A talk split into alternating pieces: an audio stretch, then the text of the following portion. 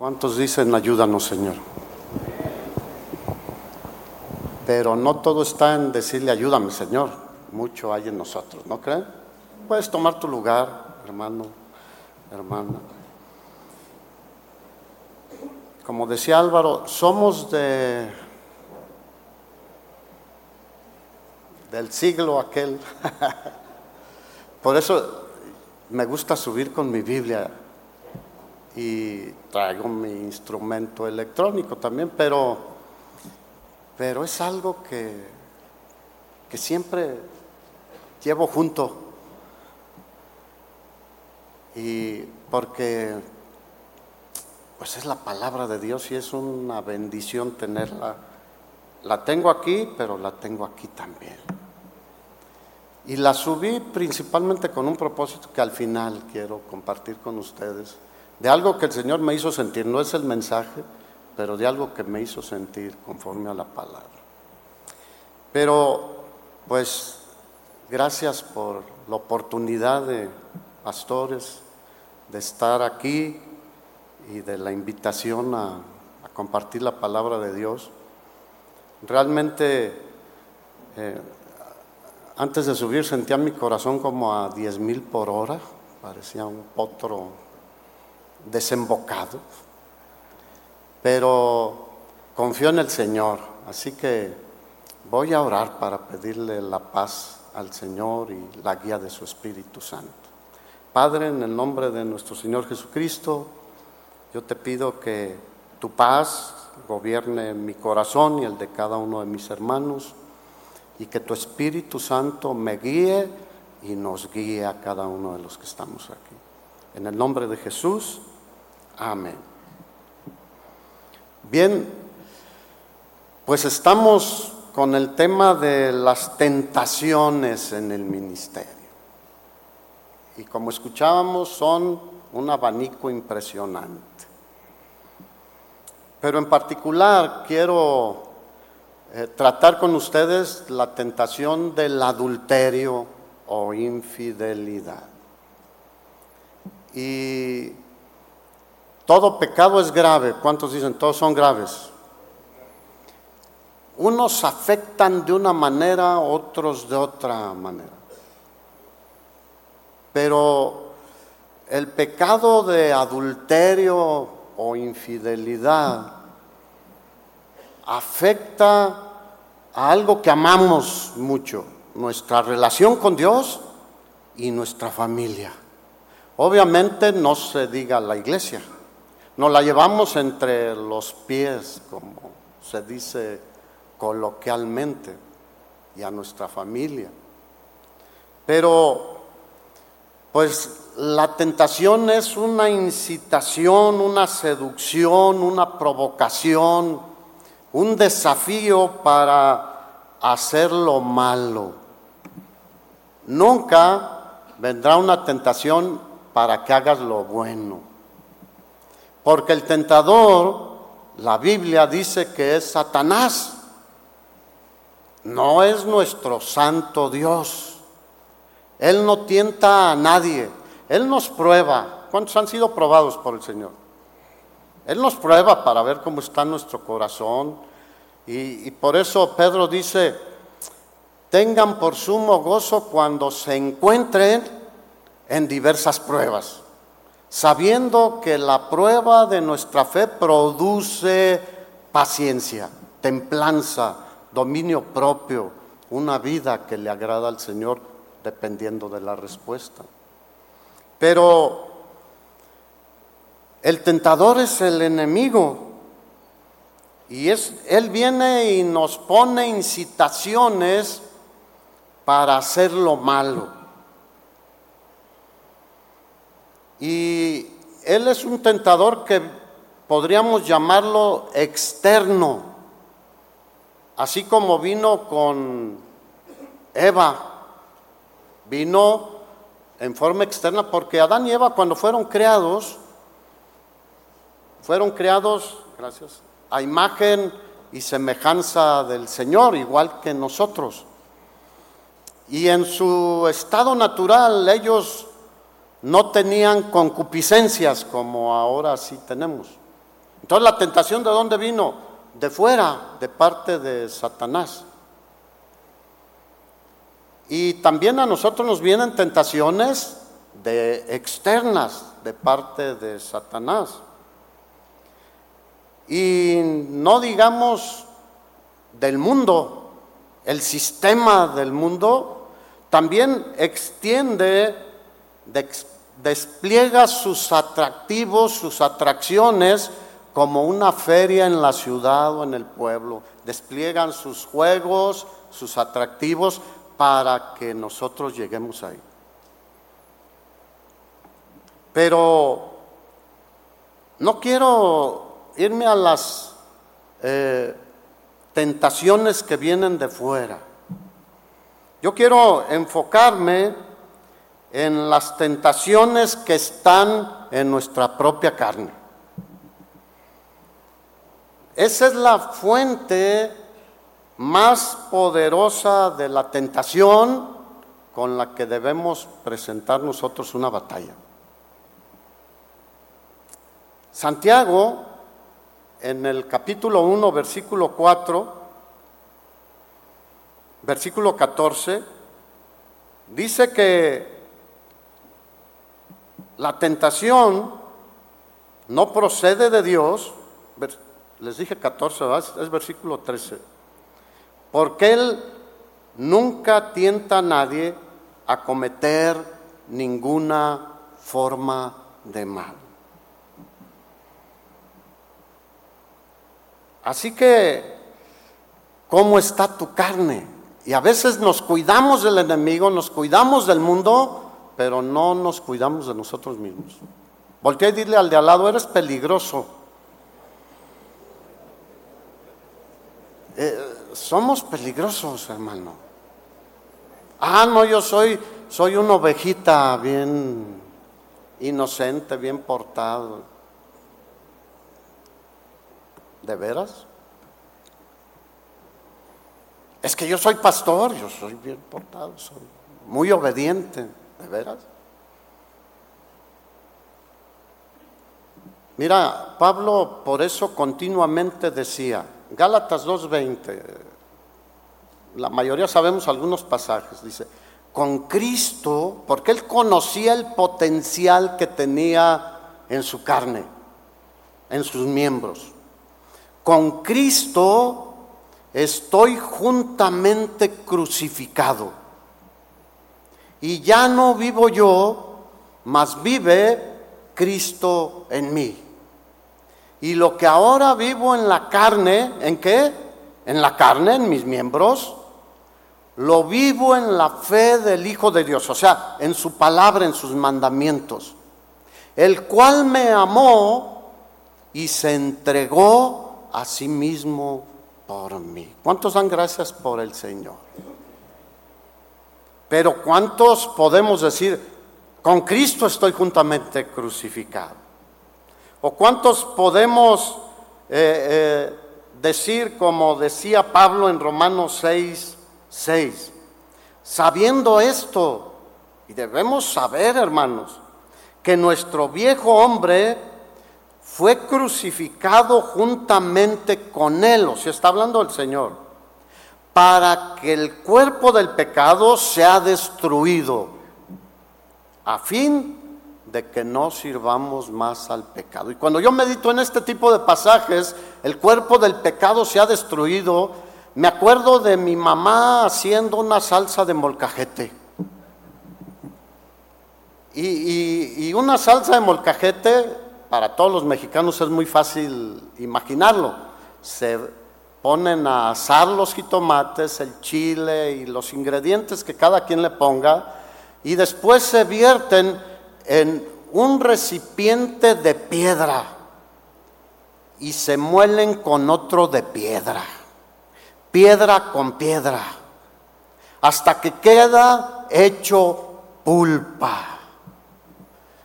Y quiero decirte que nuestra carne necesitamos hacer la pulpa, hermanos.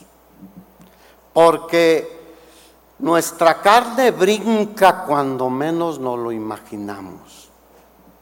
¿Cuántos han descubierto eso? Ahora que venía rumbo aquí a Guadalajara, veníamos, mi esposa y yo, venía manejando, y el Señor me venía redarguyendo a través de ella. Y mi carne quería brincar, pero venía manejando, hermano. No me podía bajar. Y la próxima caseta estaba a varios kilómetros de distancia.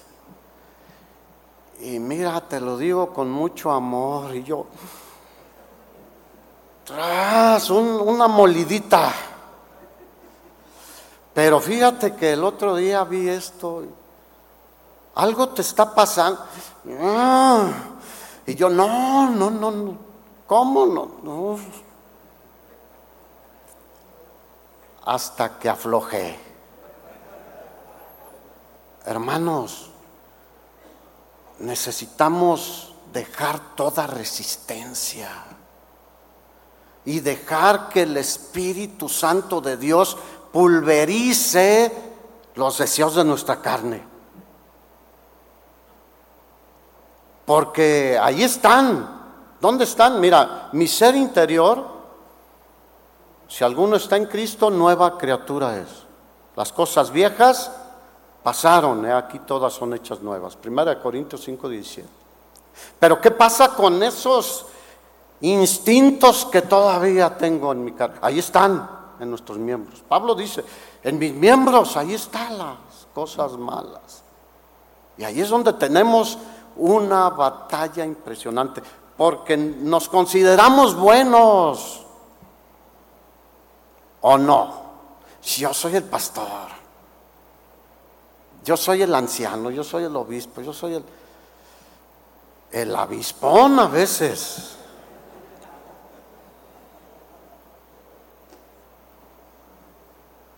Por eso el versículo 12, Pablo de, de, Romanos 6 dice, no reine pues el pecado en su cuerpo mortal. ¿Cómo es nuestro cuerpo? Este va a ser pulverizado. Somos polvo y al polvo vamos a regresar. No dejemos tú y yo.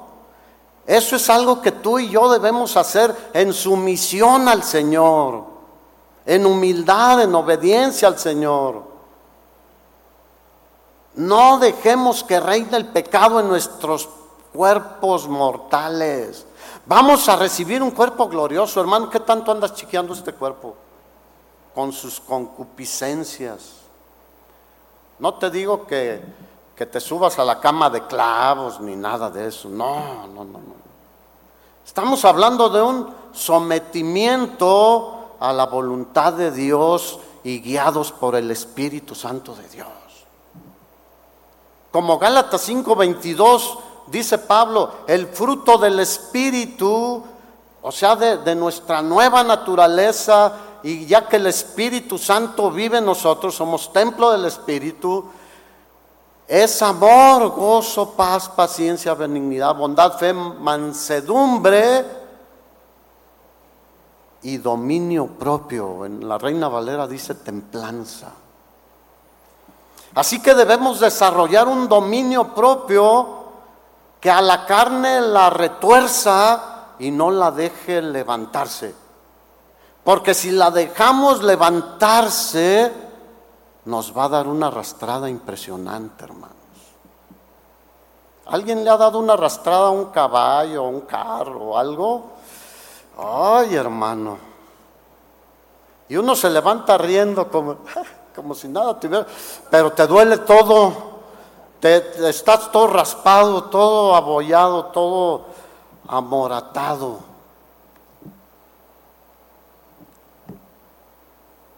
Dile otra vez al de al lado, cuidado con tu carne, hermano. Porque todo lo que hablamos, las redes sociales, la pornografía y todos los demás temas, mira, con quien más debemos trabajar es con nuestra carne. Y a veces decimos, no, es que el diablo anda como león rugiente y sabemos que anda un enemigo ahí. Y a veces hasta tu esposa la ves, ay, el diablo. No, hermano. nosotros, diga nosotros, nosotros, nosotros, hermano. Ni tampoco presenten sus miembros al pecado, fíjate, como instrumentos de iniquidad, sino preséntense vosotros mismos a Dios como vivos entre los muertos y vuestros miembros a Dios como instrumentos de justicia. Gloria a Dios, hermanos. Porque el pecado no se enseñoreará de ustedes, porque ya no están bajo la ley, sino bajo la gracia. Bien interpretado el pasaje, no, no como ahora se manipulan.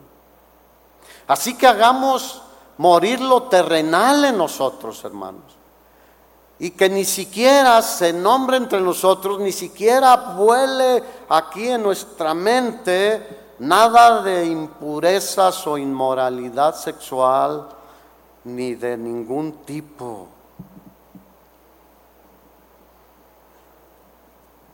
Y Pablo insiste en esto. Hay muchos más pasajes, pero necesito terminar con él. Romanos 12, 2. Es clarísimo. 12, 1 y 2. Hermanos, le ruego. Fíjate, Pablo lo hace con un énfasis de, de, alguien que sabe lo importante que esto representa. Le ruego por las misericordias de Dios, que presenten sus cuerpos en sacrificio vivo, santo, agradable a Dios. Ese es nuestro culto racional, es lo, razonable, lo que Él merece de nosotros. O sea, pon la carne en el asador, en sacrificio vivo, porque si no, el versículo 2 va de la mano nos vamos a moldar al mundo. Y el mundo pasa y sus deseos, pero el que hace la voluntad de Dios permanece para siempre. Ahora, paso de las eh, exhortaciones del apóstol Pablo a que hagamos esto, a que hagamos puré nuestra carne, a su experiencia personal. Romanos capítulo 7, no lo voy a poder leer todo, pero Romanos 7 y 8, todo Romanos, pero en este sentido, en este tema que estamos hablando, de las tentaciones, son fundamentales, hermanos. Versículo 18, vamos un poquito más adelante dice, yo sé que en mí, ¿quién está hablando? el apóstol Pablo. Si tú te sientes más que el apóstol Pablo, entonces es que Pablo así era. No, así somos. Así somos, hermano. Él era consciente y tú y yo necesitamos ser conscientes, hermano. El enemigo puede tentarnos a pensar que es una exageración todo esto. Todo lo que ha dicho Álvaro es una exageración, John, es una exageración. Y ese rito peor es más exagerado que ninguno de ellos. No, hermano, no es exageración. Por eso te digo que al final, eh, con el permiso del pastor, voy a, decirte algo que sentí del Señor ahorita que estaba terminando, Jonathan. Pero Pablo era consciente de él mismo y decía, yo sé que en mí, en mí, esto es en dónde? En mi carne, no en, no en nuestra nueva naturaleza, en mi carne. Mira, antes de ser creyentes, ¿cómo éramos? Eh, en Corintios el apóstol Pablo les hace una lista de fornicarios, adúlteros, borrachos, etc. Dice, y eso eran algunos de ustedes y yo lo era. Pero si no tenemos cuidado, podemos volver a caer en esto. Y Pablo era consciente y decía, esto es en mi carne, no mora el bien. porque el querer el bien está en mí, en mi nueva naturaleza, en mi ser interior. ¿Cuántos quieren hacer el bien? Sobre todo para glorificar al Señor y a todos los demás. Eso está ahí, dentro de nosotros. Dice, pero no el hacerlo. Así que queriendo yo hacer el bien, hallo esta ley que está en mí. Porque según el hombre interior me deleito en la ley de Dios, pero veo otra ley en mis miembros que se revela contra la ley de mi mente y me lleva cautivo a la ley del pecado que está en mis miembros. ¿Dónde está? En mis miembros, en tus ojos, en tus oídos, en la boca, en los pensamientos, en los pies, en las manos. Porque todos estos pecados involucran nuestros miembros y nuestros sentidos. Que estén mis miembros y que se rebelan contra la ley de mi mente y me lleva cautivo a la ley del pecado que está en mis miembros. Miserable de mí. Ay, qué grosero. ¿Cuántos pueden decir miserable, miserable de mí? Yo seguí, le digo, ay Señor, te digo que ahora que venía de viaje, le decía yo, miserable de mí, Señor. Pero gracias que me diste a mi ayuda idónea. ¿Cuántos le dan gracias a Dios por la ayuda idónea? Dale chance. No, yo soy el pastor, yo soy el cabeza del... Sí, a veces somos más que el cabeza del hogar. Porque Dios las usa. Miserable de mí, decía Pablo, ¿quién me librará de este cuerpo de muerte? Está hablando Pablo, hermano. Uno de los teólogos que encontramos de una prominencia impresionante a quien Dios usó. Tú sabes todas las cartas que, que él escribió inspirado por el Espíritu Santo de Dios porque toda la escritura es inspirada por Dios. Y es útil para enseñar, para redarguir, para corregir y para instruirnos en justicia. A fin de que maduremos y crezcamos y dejemos las cosas de la carne. ¿Quién nos librará de este cuerpo de muerte, hermanos? Versículo 25. Está la respuesta. Gracias sean dadas a Dios que nos da la victoria. ¿Por medio de quién?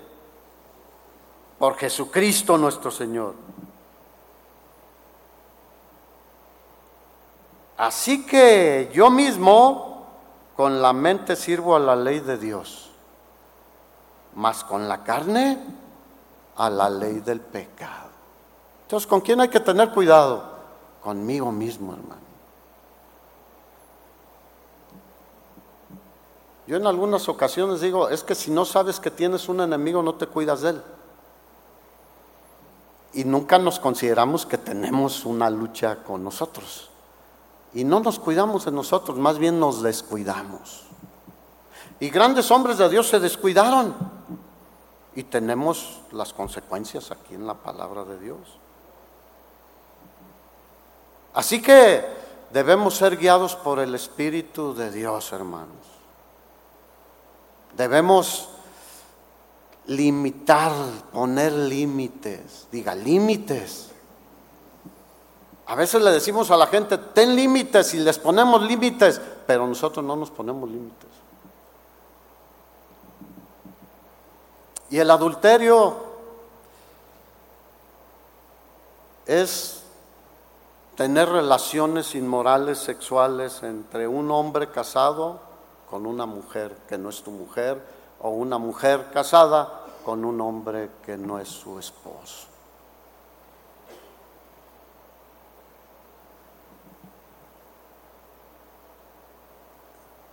Y no solo es la cuestión física, como ya se mencionó.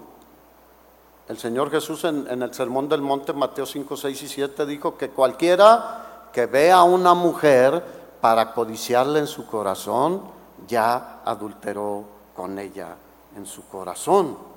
Mateo 5, 27 y 28.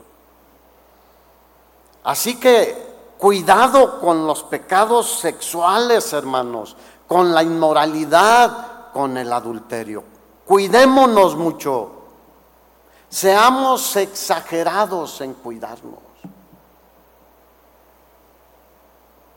Pero si somos tan cuidadosos como lo hacemos con nuestro cuerpo, veremos la diferencia. ¿Cuántos se bañan y se cortan el pelo y se recortan el bigote y la ceja? Porque luego ya las cejas empiezan a crecer y hay que recortarlas, etcétera. Vamos al doctor, nos compramos ropa cómoda, eh, etcétera. Tenemos mucho cuidado con la carne, pero a veces le damos rienda suelta a la carne. Y tú conoces Gálatas 5, 19 en adelante, las obras de la carne son terribles, de todo tipo.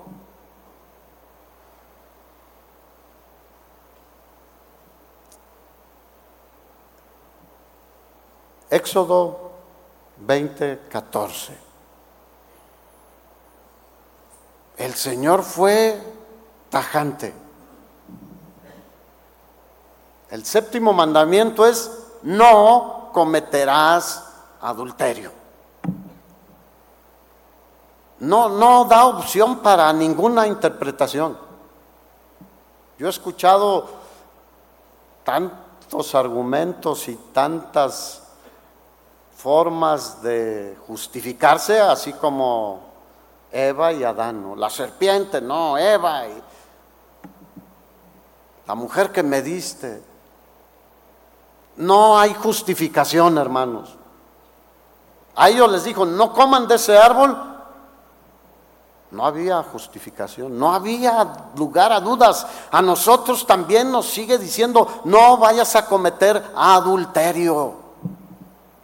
Y ya hablamos que hay adulterio en lo físico, pero también en la mente, en el corazón. Por el contrario, la escritura siempre nos dice, honroso sea en todos el matrimonio y el hecho sin mancilla. Hebreos capítulo 13, versículo 4. Pero a los fornicarios y a los adúlteros los juzgará Dios. Y es un tema recurrente desde el inicio de la Biblia hasta el final de la Biblia.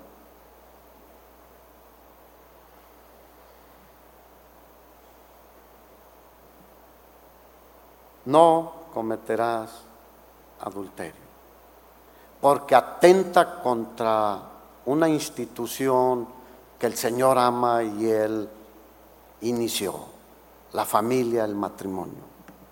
Totalmente golpea a lo que Dios estableció. Va en contra de la voluntad de Dios. Romper el pacto matrimonial hace llorar a mucha gente, a los involucrados directamente y a todos los que le rodean. El problema es de que hoy se ve como algo muy común a nuestro alrededor. Mira, en México, así rápido, estoy hablando de una encuesta realizada por el Instituto de Psiquiatría Ramón Fuentes en el 2015. Dice que el 90% de los hombres, de los hombres y el 70% de las mujeres casados han sido infieles. Y ahí te va otro dato. Una, una organización que se denomina Moral en el 2019 publicó en base a trabajos de investigación esto. Ser hombre triplica la probabilidad de infidelidad sexual en comparación con la mujer.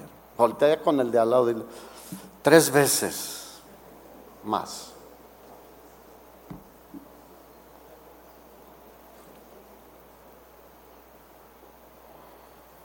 Por eso a quién le habla más el Señor muchas veces de este pecado? Al hombre. Pero la mujer no está exenta ahora con tanta libertad, híjole. Ya no, no sé si vayan a hacer encuestas en, en los años próximos, pero creo que van a cambiar también muchas cosas. Lo peor es que aún dentro de la iglesia se da el adulterio, hermanos, la infidelidad. Y peor todavía, pastores, hermanos. ¿Alguien conoce un pastor que ha... No, no le voy a pedir su nombre, ni mucho menos. ¿Alguien conoce?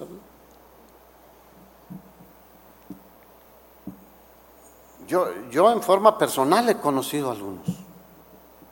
Y he visto cómo destruyeron su vida, su familia y la iglesia. Y algunos siguen ahí todavía parándose en el púlpito. Imagínate el mensaje que se está enviando. Y pues muchas ovejas que son abejas y que dicen, no, pues yo quiero volar como yo quiera, ahí se congregan. Porque hay libertad, ya no estamos bajo la ley, sino bajo la gracia, malinterpretando lo que acabamos de leer.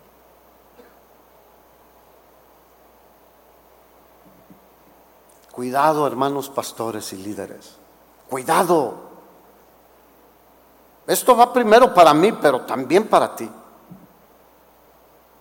Tengamos cuidado.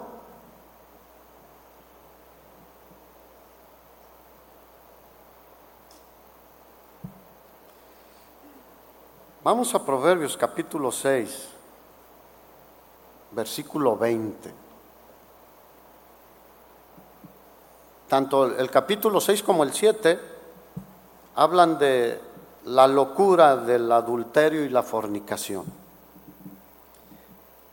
Y el escritor de Proverbios inicia diciendo, guarda, hijo mío, versículo 20, el mandamiento de tu padre y no dejes la enseñanza de tu madre. Átalo siempre en tu corazón, enlázalos en tu cuello.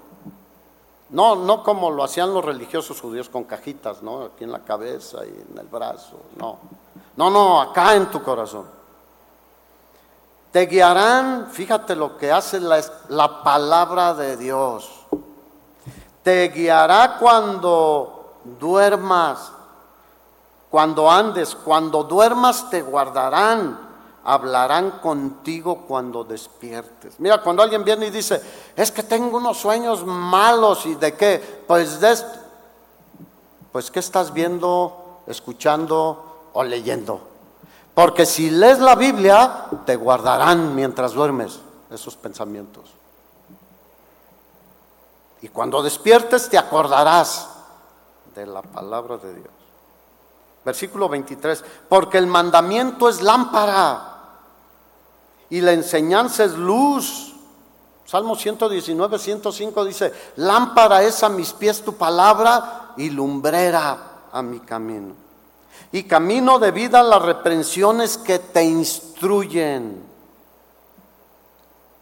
Así que la palabra de Dios nos da dirección, te guiará cuando andes, protección cuando duermas, e instrucción cuando despiertes.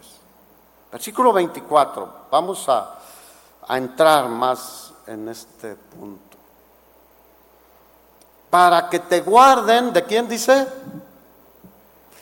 Dígalo, de la mujer mala, de la blandura de la lengua de la mujer extraña.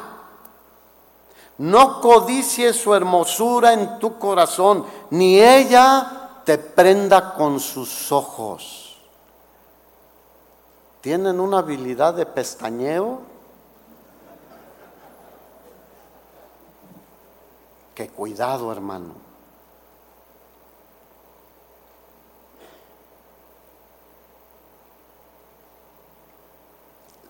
El propósito del mandamiento es librarnos de una mala mujer. de lengua blanda y lisonjera. Eres el más guapo y ya tienes igual que yo.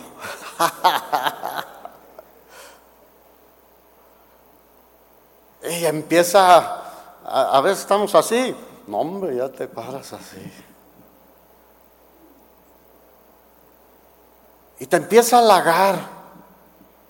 Eres muy listo, muy inteligente. Sí, así soy yo, desde chiquito. Cuidado, diga cuidado, cuidado. Es como el cascabeleo de la serpiente. ¿Qué significa el cascabeleo de la serpiente? Cuidado, cuidado. Cuando empieces a escuchar eso, mira, si te lo dice tu esposa, entonces, nombre, hasta súbete a la silla y párate más alto, tu esposa. Pero si hay una mujer extraña, cuidado, huye. ¿Qué hizo José? Huyó. Corriendo también se gana, hermanos. No te quieras ser el muy macho. Es que en México somos muy machos. En eso no. Sea macho en cumplirle a su esposa, a su familia y al Señor sobre todo.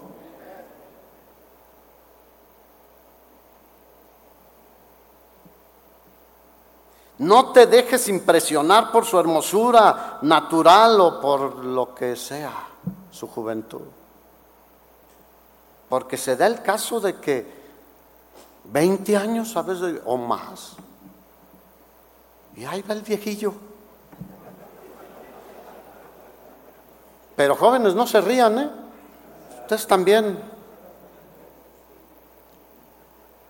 Versículo 26, fíjate lo que Porque a causa de la mujer ramera el hombre es reducido a un bocado de pan y la mujer caza la preciosa alma del varón. Ojo, a, la casa de qué anda la mujer? De tu alma, hermano.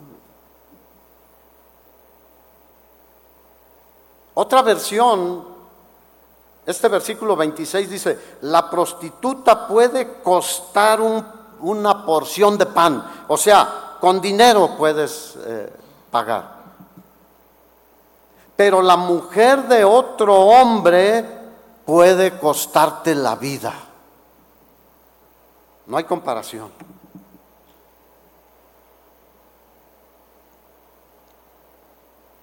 Versículo 27. ¿Tomará el hombre fuego en su seno sin que sus vestidos ardan? ¿Cuántos quieren que al final hagamos una fogata y hagamos unas buenas brasas de, encino o de mezquite, de esas que dura la brasa?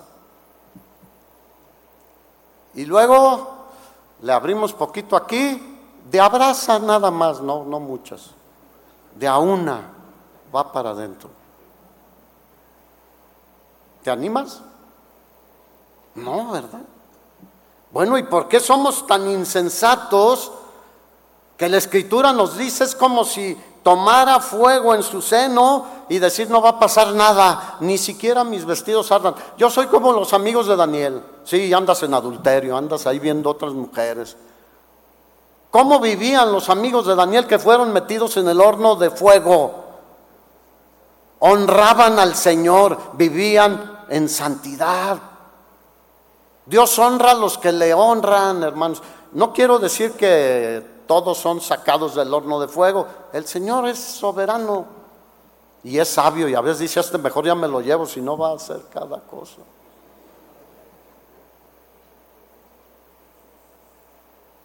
¿Andará el hombre sobre brasas sin que sus pies se quemen? ¿Qué crees? Diga, no, contésteme hermano.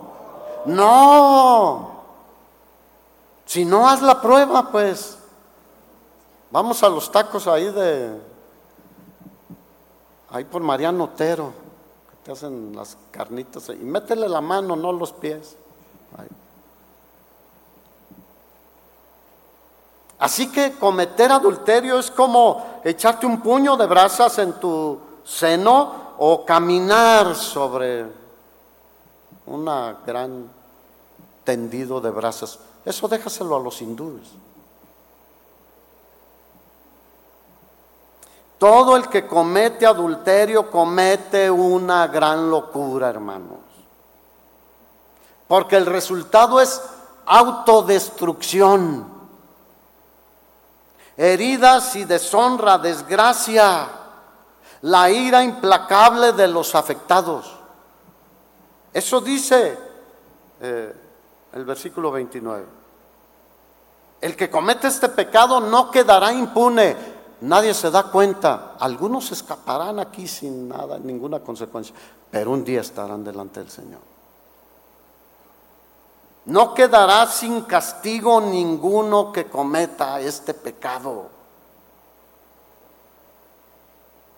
Mira, en general, un principio que vemos en el mundo es de que pues los pecados generalmente salen a la luz, tarde o temprano. Algunos salen rápido, otros tardan. Eso dice la escritura, los pecados de algunos se hacen patentes rápido, pero de otros luego pasan años y, y después salen. No, hombre, ¿cómo crees? Dios no puede ser burlado, hermanos. Versículo 30 dice, no tienen en poco al ladrón si hurta para saciar su apetito cuando tiene hambre. Pero si es sorprendido, pagará siete veces, entregará todo el haber de su casa. O sea, van a llegar los de la caja o los del banco y se van a llevar todo. Bueno, el punto aquí es que el ladrón puede restituir por su pecado, por su crimen, mientras que el adúltero nunca podrá borrar totalmente el daño que cometió. El versículo 32 dice que el, el que comete adulterio es que, dígalo, falto de entendimiento corrompe su alma el que tal hace. Digo, la redundancia tiene algo que ver, ¿no crees? Corrompe su alma. Heridas y vergüenza hallará y su afrenta nunca será borrada. Mira aquí, la palabra entendimiento en el original incluye el intelecto, habla de cordura, de inteligencia. O sea, habla de, valga una expresión, de cerebro, de sesos, de, pensamiento, de prudencia. Pero aquí dice que el que comete adulterio es que falta de... Mira, hay muchos sinónimos de entendimiento, pero los antónimos, o sea, los contrarios, son locura, insensatez, demencia, trastorno. ¿Cómo es el que comete adulterio? Loco, insensato, demente, trastornado.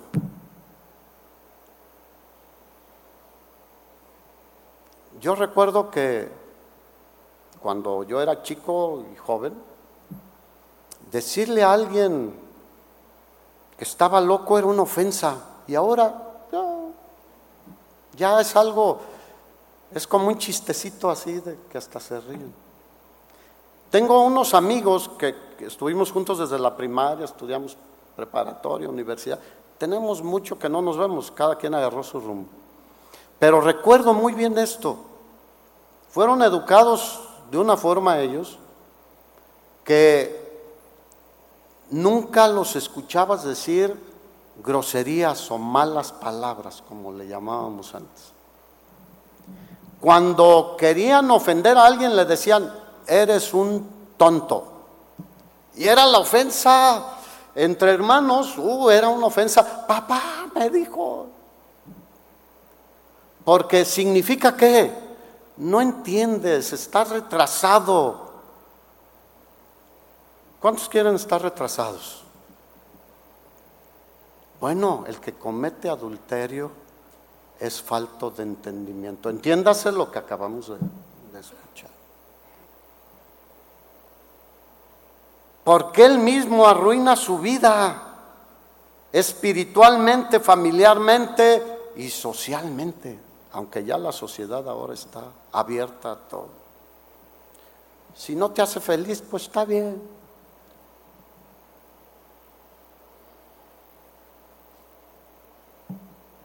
Bueno, sigamos en Proverbios 7. E, es muy largo, pero voy a resumir en unos versículos. Habla de una mujer ramera. En principio, si nos vamos al título, pensamos que es una prostituta, pero no, es una adúltera, porque es una mujer casada. Y dice que desarrolla toda una estrategia y arregla su cama, empieza a quemar incienso ahí de, canela, mirra y aloes. Huele, uh, ¿sabían que, el olfato tiene una influencia impresionante en nuestro cerebro? Entonces, y, y con cordoncillos recamados y todo. Y dice que ella le declara, mira, mi marido no está, va, a tardar en regresar. No te preocupes, no va a haber ningún problema. ¿Será así que no hay ningún problema? Nadie te va a reclamar, no, no, no va a pasar nada. ¿Será, ¿Será así? Diga no, no. Versículo 21 dice, lo rindió, fíjate, lo rindió. Cualquiera que comete adulterio fue vencido de lo malo, fue vencido por el pecado. Lo rindió con la suavidad de sus muchas palabras. Cuidado, hermanos. Le obligó con la salamería de sus labios. Versículo 22, y es patético este versículo. ¿Cuántos quieren verse así? Dice, al punto se marchó tras ella. Ahí aunque el escritor de Proverbios dice que vio a un joven falto de entendimiento, pero puede ser cualquiera. Dice, se marchó tras ella como va el buey al degolladero. ¿Cuántos han visto cómo va un buey al degolladero? muy pocos. Yo, yo sí he visto. Le amarran un lacito y lo llevan. Y ahí va el buey. Como si nada pasara. Y de repente llega y cuello. O ahora usan un, algo que les da un toque eléctrico aquí en los cervicales y ¡prum! cae pataleando nada más hay muchos pataleando, cristianos y aún pastores, porque iban como este animalito al degollar. El animal es sin entendimiento, nosotros no. Y tenemos la palabra y el Espíritu Santo, hermanos. ¿Cuál justificación le quieres buscar? Porque, por ejemplo, lo que es la pornografía te lleva a un tipo de adulterio. ¿Te imaginas con esa que está ahí? Yo uso en mi computadora el programa de las Biblias y varias traducciones y estoy ahí trabajando muchas veces y me aparecen a un lado eh, por la publicidad que ellos ganan con eso. Y salen cosas no tan descaradas, pero que incitan mujeres modelando ropas y eso. Y, lo bueno es que hay que ponerse listo. Hay una crucecita ahí por si no te habías dado cuenta. Y tú le pones el cursor ahí, le picas, ¡pum! Se desaparece. Al rato vuelve a aparecer, le vuelves a picar. Y si duras dos, tres horas, te va a aparecer, le vuelves a picar. Porque se empieza por qué? Por poquito. y como el necio a las prisiones para ser castigado. Diga, qué patético. Habiendo comenzado por el Espíritu, ¿vamos a acabar por la carne, hermanos? Diga, no, no. Versículo 26, porque a muchos, diga, muchos, a muchos ha hecho caer heridos y aún los más fuertes. Pablo, ¿qué dijo? El que crea estar firme, cuide que no caiga, hermanos. No, hermano, esto es de veras. Mira, no, no es casualidad que el Señor haya puesto en nuestros pastores este tema. Las tentaciones en el ministerio. Y lo que estamos poniendo es una señal de alerta para cada uno de nosotros, hermano. Ten cuidado. No vayamos en la vida y en nuestro ministerio y en nuestro matrimonio como si nada nos pudiera hacer caer. No, yo estoy. Ten cuidado.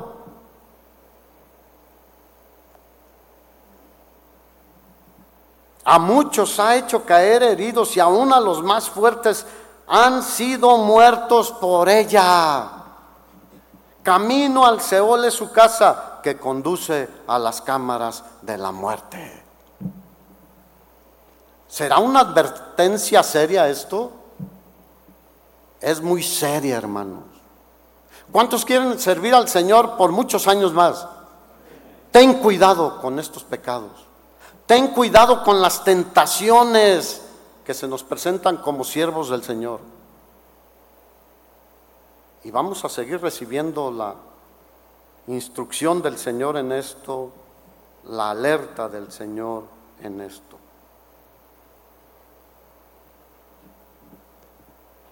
Yo no sé tus pensamientos, ni tu corazón, ni tu historia. Pero quiero decirte hoy que si tú has caído en algo de lo que ya el Señor nos ha hablado, hoy es un día de oportunidad de pedir perdón y arrepentirnos, hermano porque hay perdón en el Señor, hermanos. Ya citaba Jonathan, primera de Juan 1.9. Pero ve lo que dice el Salmo 32. Un salmo de David que habla del perdón de Dios después de haber cometido adulterio con Betsabé. De hecho, la iglesia primitiva y los estudiosos teólogos consideran que el Salmo 51 fue antes del Salmo 32, porque encontramos pues, primero el 32 y después el 51. 51 nos muestra la realidad de cómo llegó David delante del Señor y le dice, contra ti, contra ti he pecado y he hecho lo malo delante de ti. Lávame con hisopo, dame una buena. ¿Cuántos quieren una buena?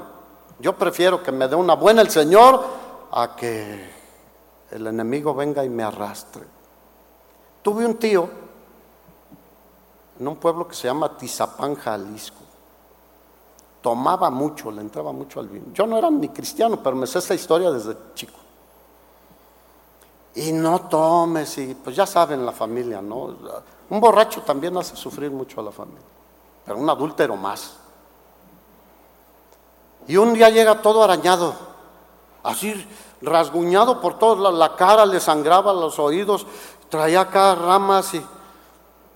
Pues, ¿qué te pasó? Me arrastró el diablo. No, hombre, se metió entre un guisachal y salió todo arañado.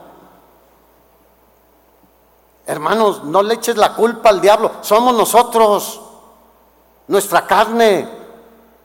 Por eso debemos achicharrarla. Está bien que te guste el bife, término medio, jugoso, tres cuartos o bien cocido, como quieras. Pero nuestra carne hay que quemarla, presente en su cuerpo como un sacrificio vivo, santo, agradable a Dios. Fíjate, Salmo 32, eh, y, recordamos un poquito el eh, segundo libro de Samuel, capítulo 11 y 12, nos narra esta historia de David. Como por quedarse en el tiempo que debería haber estado en la guerra, vio a Betsabé, todos conocemos la historia, la mandó llamar, cometió adulterio. Y mató a Urias, su esposo, con premeditación, alevosía y ventaja. Todas las agravantes que hoy en día la ley considera para una sentencia muy alta. Y mintió y todo. Pero en el capítulo 11 vemos al profeta Natán enviado por Dios. Mira, por eso iba esto. Yo estoy seguro que el Señor nos está alertando. Porque ¿qué hizo David? Mira, nació el bebé, producto del adulterio, y él todavía no se arrepentía.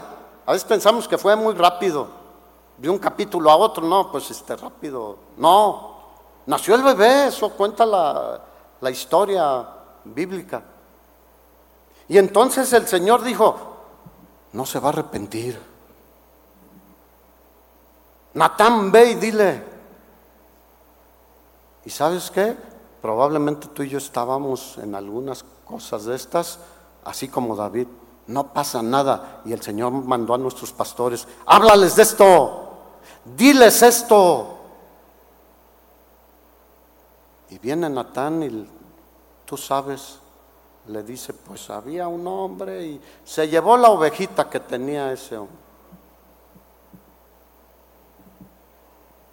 Y dijo, ese es digno de muerte. Conocía las consecuencias de transgredir la palabra de Dios. ¿Cuántos aquí conocen las consecuencias?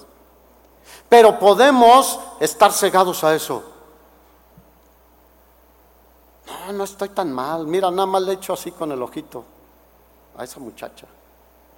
Pero fue de cariño y de simpatía. No andes ahí tú cerrándole el ojo. No andes eh, siendo amable de más. Ya veamos que respetemos, que las veamos con respeto. Y no hacía nada David. Pensó que no habría consecuencias y sí las hay.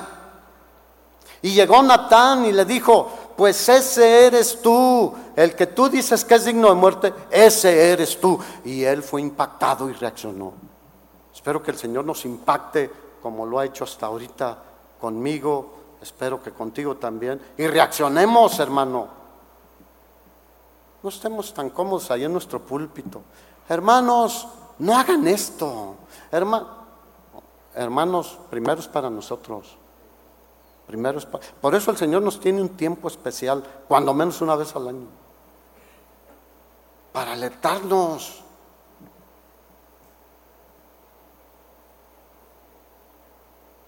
Y el Salmo 32, David dice, qué afortunados son aquellos rebeldes a quien Dios les perdona sus pecados. Es en palabra de Dios para todos.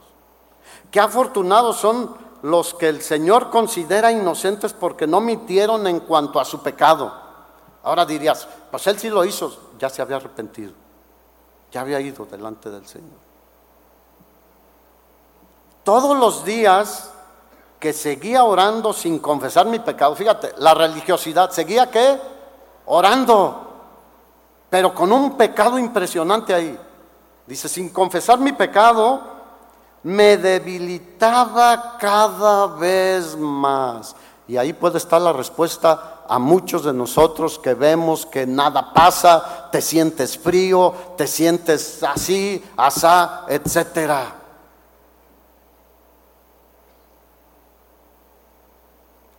Me lo estoy diciendo a mí, ¿eh? no a ti, yo sé que tú. Todos los días sin confesar mi pecado, me debilitaba cada vez más. Versículo 4, Dios mío, tú hacías mi vida cada día más difícil. ¿Por qué se le hacía difícil al Señor? Quería que reaccionara, hermanos. ¿Y reaccionaba David? No. Tuvo que mandar a Natán. Llegué a ser como tierra que se seca en verano. ¿Cómo es una tierra que se seca en verano? Este año en particular en México y creo que en otros países casi no llovió. Muchos que siembran sus tierras que son de temporal, que solo tienen agua en, la temporada de lluvias, no cosecharon nada.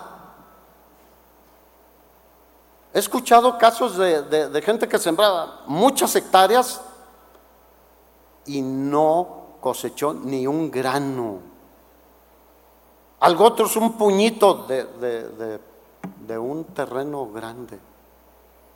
Mucha gente no cosechó porque Así es la tierra en tiempo de verano sin agua. Es improductiva, no da nada, da lástima. El que comete adulterio da lástima. Heridas y vergüenza hallará.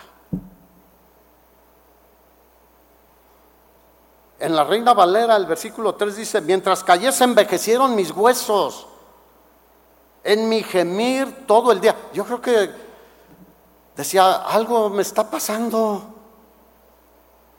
Porque de día y de noche se agravó sobre mí tu mano, se volvió mi verdor en sequedades de verano. Lo que pasa es que él estaba obstinado en, y nunca tomó la decisión de confesar su pecado. Intentó seguir como si nada pasara. Dígale al de al lado, cuidado. Mejor vayamos delante del Señor, hermanos. Estaba luchando contra Dios, hermanos.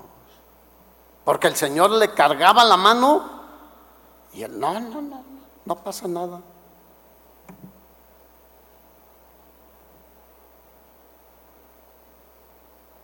¿Cuántos quieren la mano pesada de Dios sobre su vida?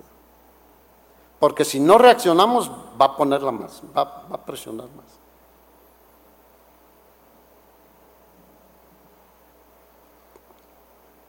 Versículo 5, mi pecado te declaré y no encubrí mi iniquidad. Dije, confesaré mis transgresiones a Jehová y tú perdonaste la maldad de mi pecado. Dios es bueno, hermanos. Es lento para la ira y grande en misericordia.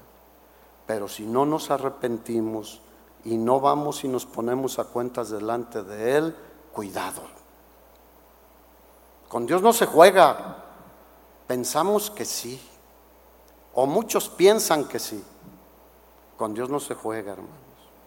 Versículo 9, termino ya aquí con esto. No sean, o sea, David se va otra vez al no sean como el caballo o el mulo, sin qué, otra vez esa palabra, entendimiento. ¿Te acuerdas? Proverbios 6, el que comete adulterio es qué? Falto de entendimiento. Caballo tiene ciertos instintos, cierta memoria, ciertos afectos, pero no tiene entendimiento. Y tú y yo tenemos entendimiento, hermanos, para comprender que es una locura cometer adulterio o inmoralidad sexual. No, vayas a decir, bueno, no cometo adulterio, pero ando coqueteándole a otro hermano. No, por favor. Estamos hablando de, no inmoralidad sexual. No seamos como un animalito, hermanos, para no decirlo de otra forma. O bueno, como una bestia eso dice, ¿no?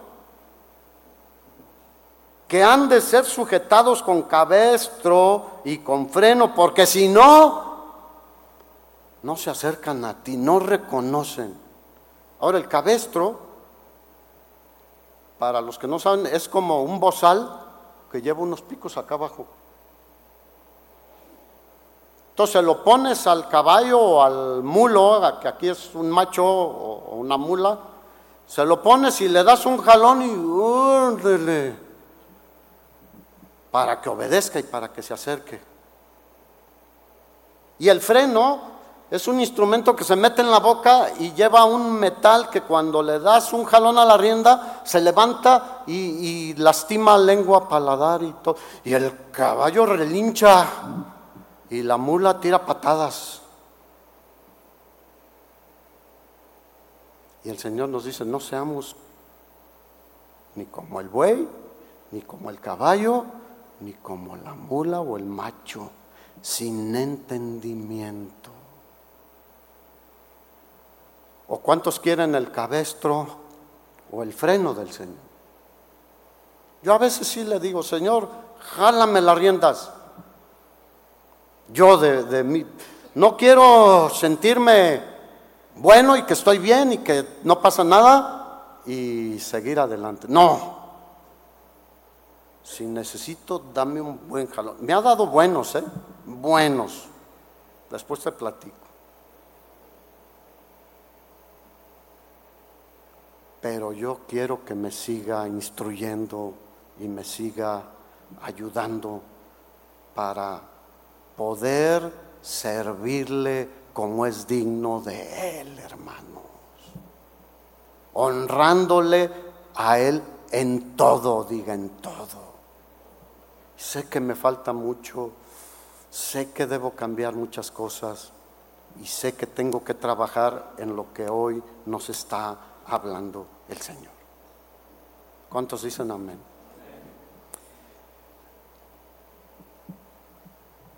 Así que el que cree estar firme, cuide que no caiga. Ponte de pie, hermano.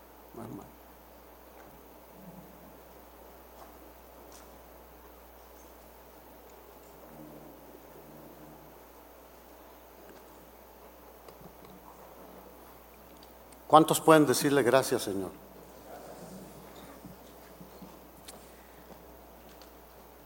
Y yo te veo una carita de santidad. Volteen a la cámara porque lo están grabando. Pero te voy a decir lo que sentí del Señor antes de subir. Daniel capítulo 5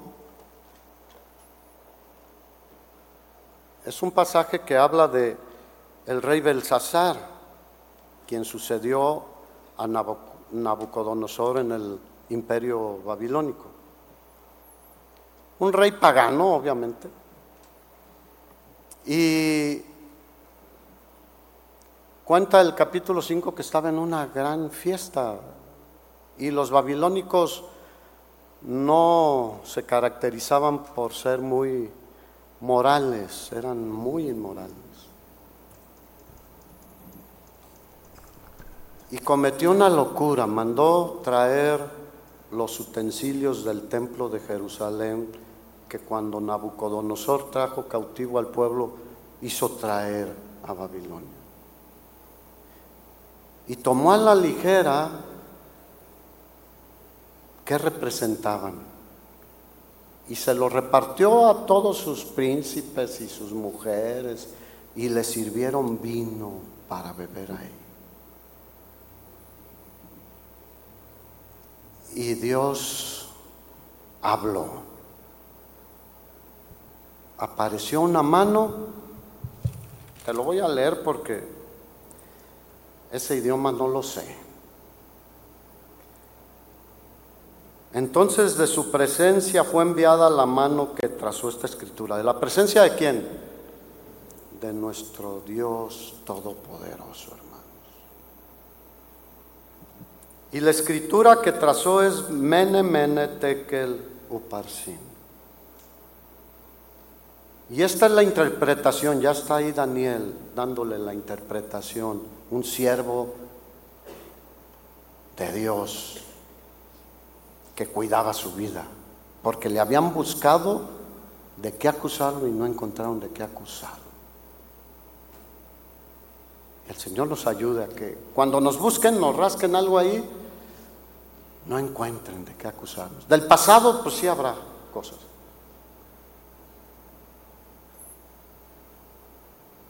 Y entonces Daniel le dice, mira,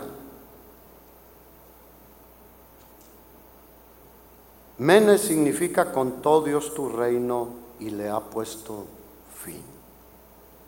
Todos conocemos la historia. En esa misma noche los medos persas los invadieron y fue su fin. Tekel, pon atención pesado ha sido en balanza y fuiste hallado falto. Cierra tus ojos, hermano. Wow.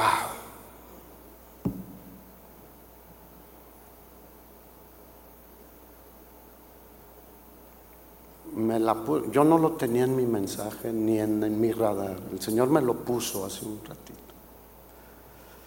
Y con todo respeto, yo quiero que reflexiones en esto.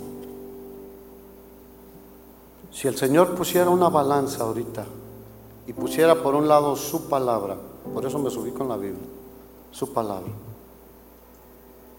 en uno de los platillos de estas balanzas antiguas. Y en el otro lado dijera, súbete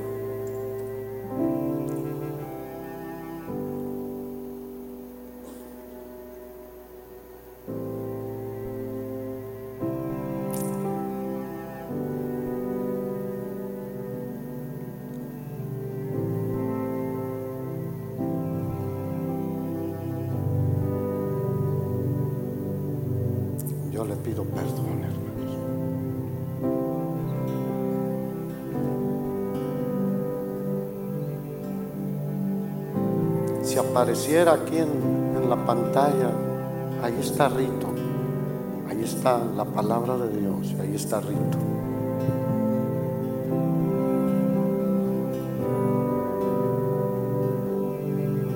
No quiero pasar. Que hay cosas que tenemos que arreglar, hermanos.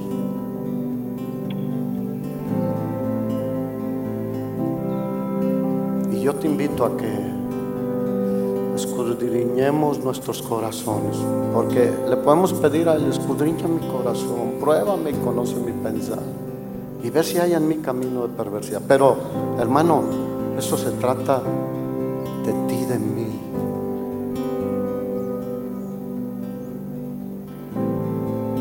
sé si quieras permanecer parado, sentado, de rodillas o como tú quieras.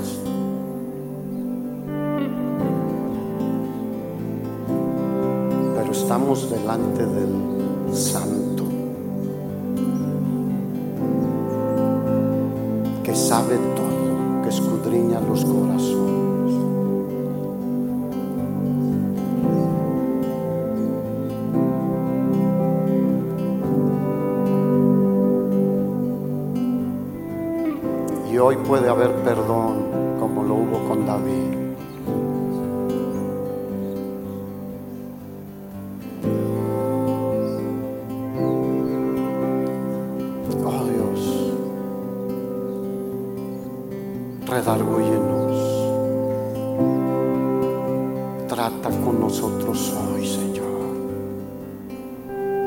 No nos queremos ir de aquí si no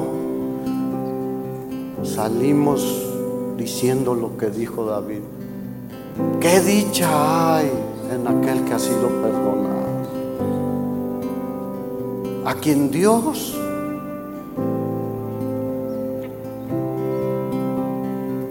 no inculpa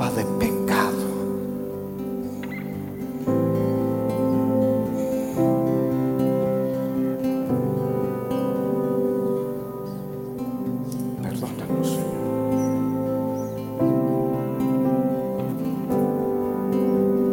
No queremos venir a un congreso para otra cosa, sino para ponernos a cuenta contigo, Señor